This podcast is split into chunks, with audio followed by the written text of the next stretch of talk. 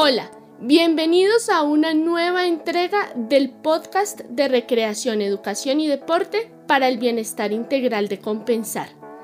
Mi nombre es Miriam Buitrago, docente de la Biblioteca Compensar, y hoy los estaré acompañando en este episodio en el que estaremos hablando sobre el bienestar físico y cómo se relaciona con el proceso lectoescritor. Quiero darle la bienvenida a Fabio Pulido, docente de la biblioteca, quien estará conmigo en este podcast. Fabio, muchas gracias por acompañarnos. Hola Miriam, te cuento que la lectura y la escritura no solo pueden definirse como herramientas con fines académicos, sino como instrumentos fundamentales para el crecimiento personal y social de los individuos, en este caso los niños.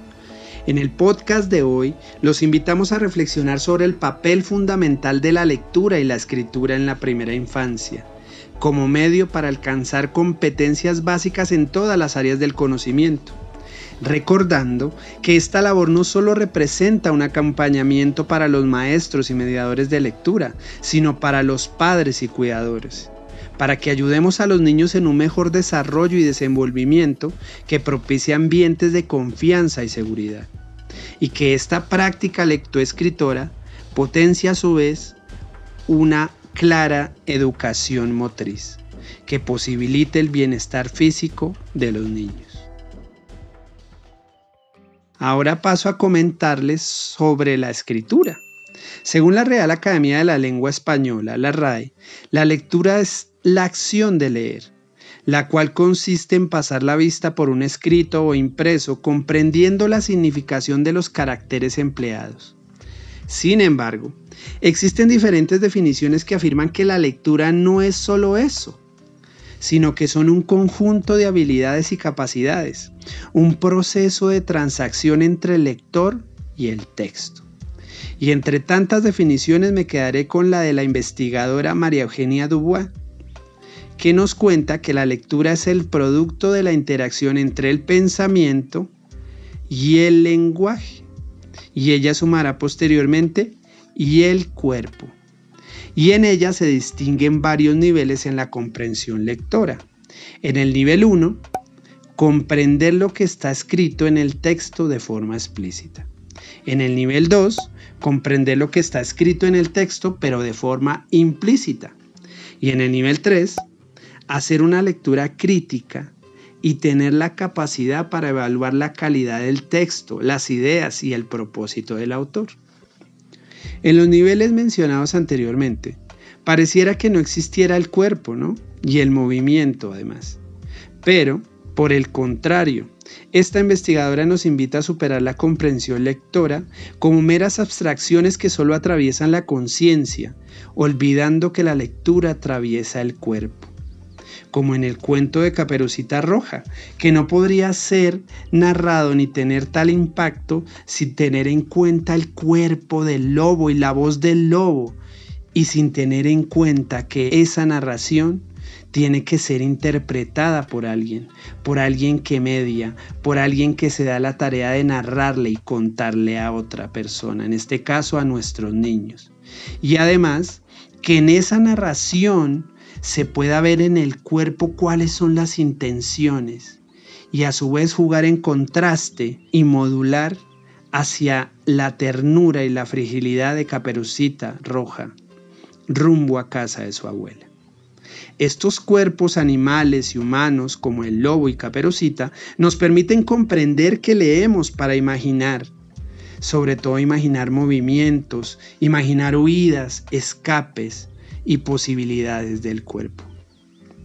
Por tal motivo, es que en los métodos para la enseñanza de la lectura y escritura actuales, cada vez se alienta más una comprensión lectora que nos permita sentir empatía a través no sólo de las cosas que le pasan a los personajes, sino pensarnos cómo pasan estas cosas por el cuerpo, tanto del que lee como de los personajes y esto para lograr un impacto en nuestros niños. Reconociendo que no existe el método preciso y eficaz, ya que cada niño posee características personales y culturales distintas, y a su vez una relación con el cuerpo particular. Por tal razón, es que los métodos tradicionales de aprendizaje en la actualidad están llamados a posibilitar espacios para la expresión corporal, como en el método de enseñanza ecléctico, que se centra en que el reconocimiento de las palabras, la comprensión y el descubrimiento de las correspondencias entre un grafema y un fonema se produzcan de forma combinada y se realimenten entre sí, porque son procedimientos de análisis y síntesis, de discriminación de estímulos visuales simples y de estímulos visuales complejos que parecen aprenderse de manera simultánea e indisoluble como en el caso del deletreo que conduce a la lectura de palabras y la lectura de palabras que implican deletreo. Y éstas, a su vez, posibilitan un movimiento del cuerpo, bien sea en la gesticulación cuando lo pronunciamos o en la creación corporal de las letras a través de nuestro movimiento. Este episodio forma parte del podcast de recreación, educación y deporte de Compensar. En él podrás conocer más de nuestras sedes y de nuestros cursos, como natación, música, computación, youtubers y muchos más, para que profundices en lo que más te gusta junto con tu familia. Visítanos en www.tiendacompensar.com.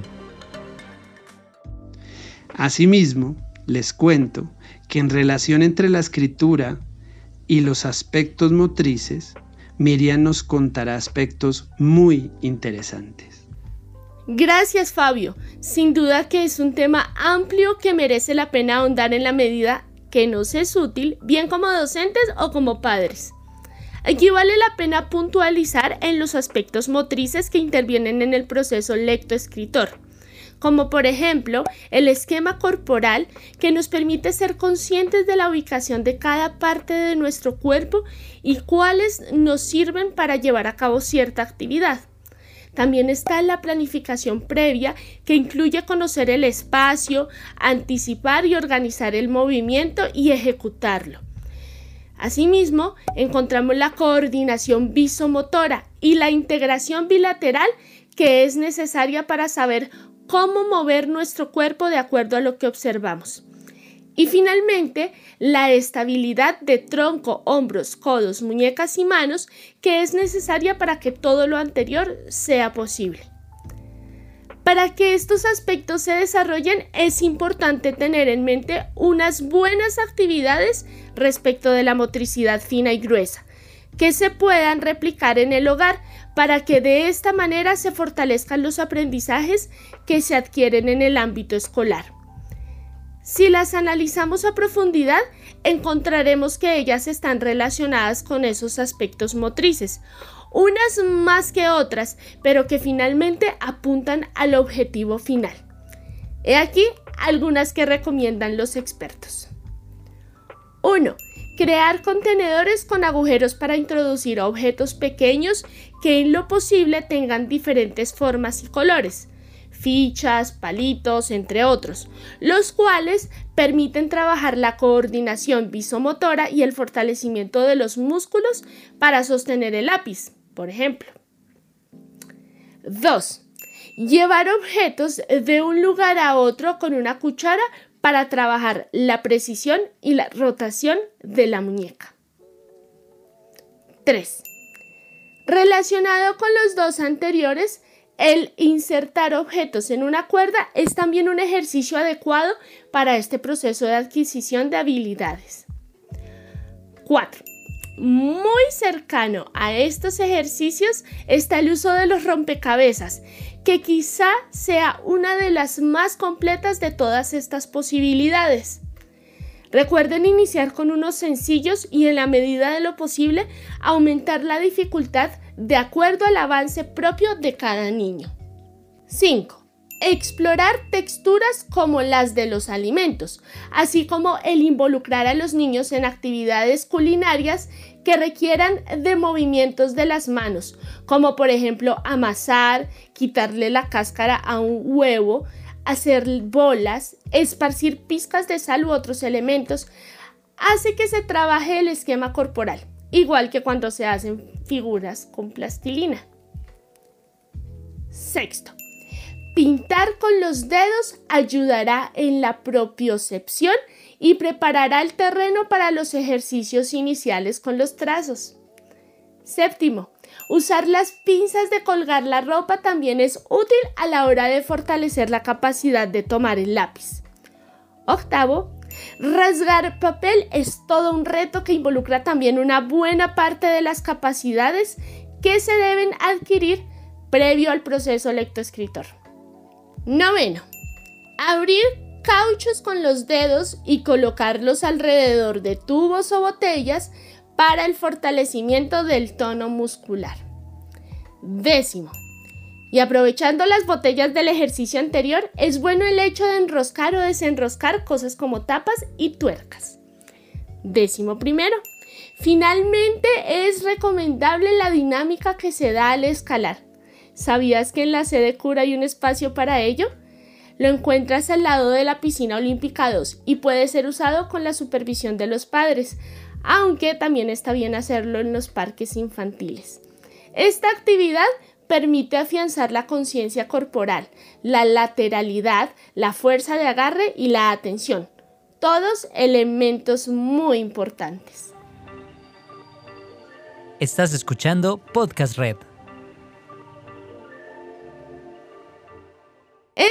Es un trabajo que se hace divertido en la manera en que usamos nuestra imaginación y los elementos a mano para lograr que ese acercamiento a la lectura y a la escritura se dé de manera adecuada.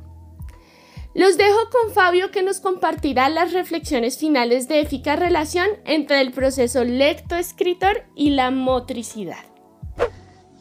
Efectivamente, Miriam, como hemos podido escuchar a lo largo del podcast, la motricidad no solo es importante porque permite el desarrollo motor, sino también porque a través de ella se expresa y comunican emociones y junto con la lectura y escritura se adquieren conocimientos, siendo el movimiento un factor determinante en el aprendizaje al ser considerado un agente motivador capaz de impulsar a los niños a la acción para proponer una pedagogía en la que la lectura y escritura junto al juego ocupen un lugar relevante en el día a día de los niños.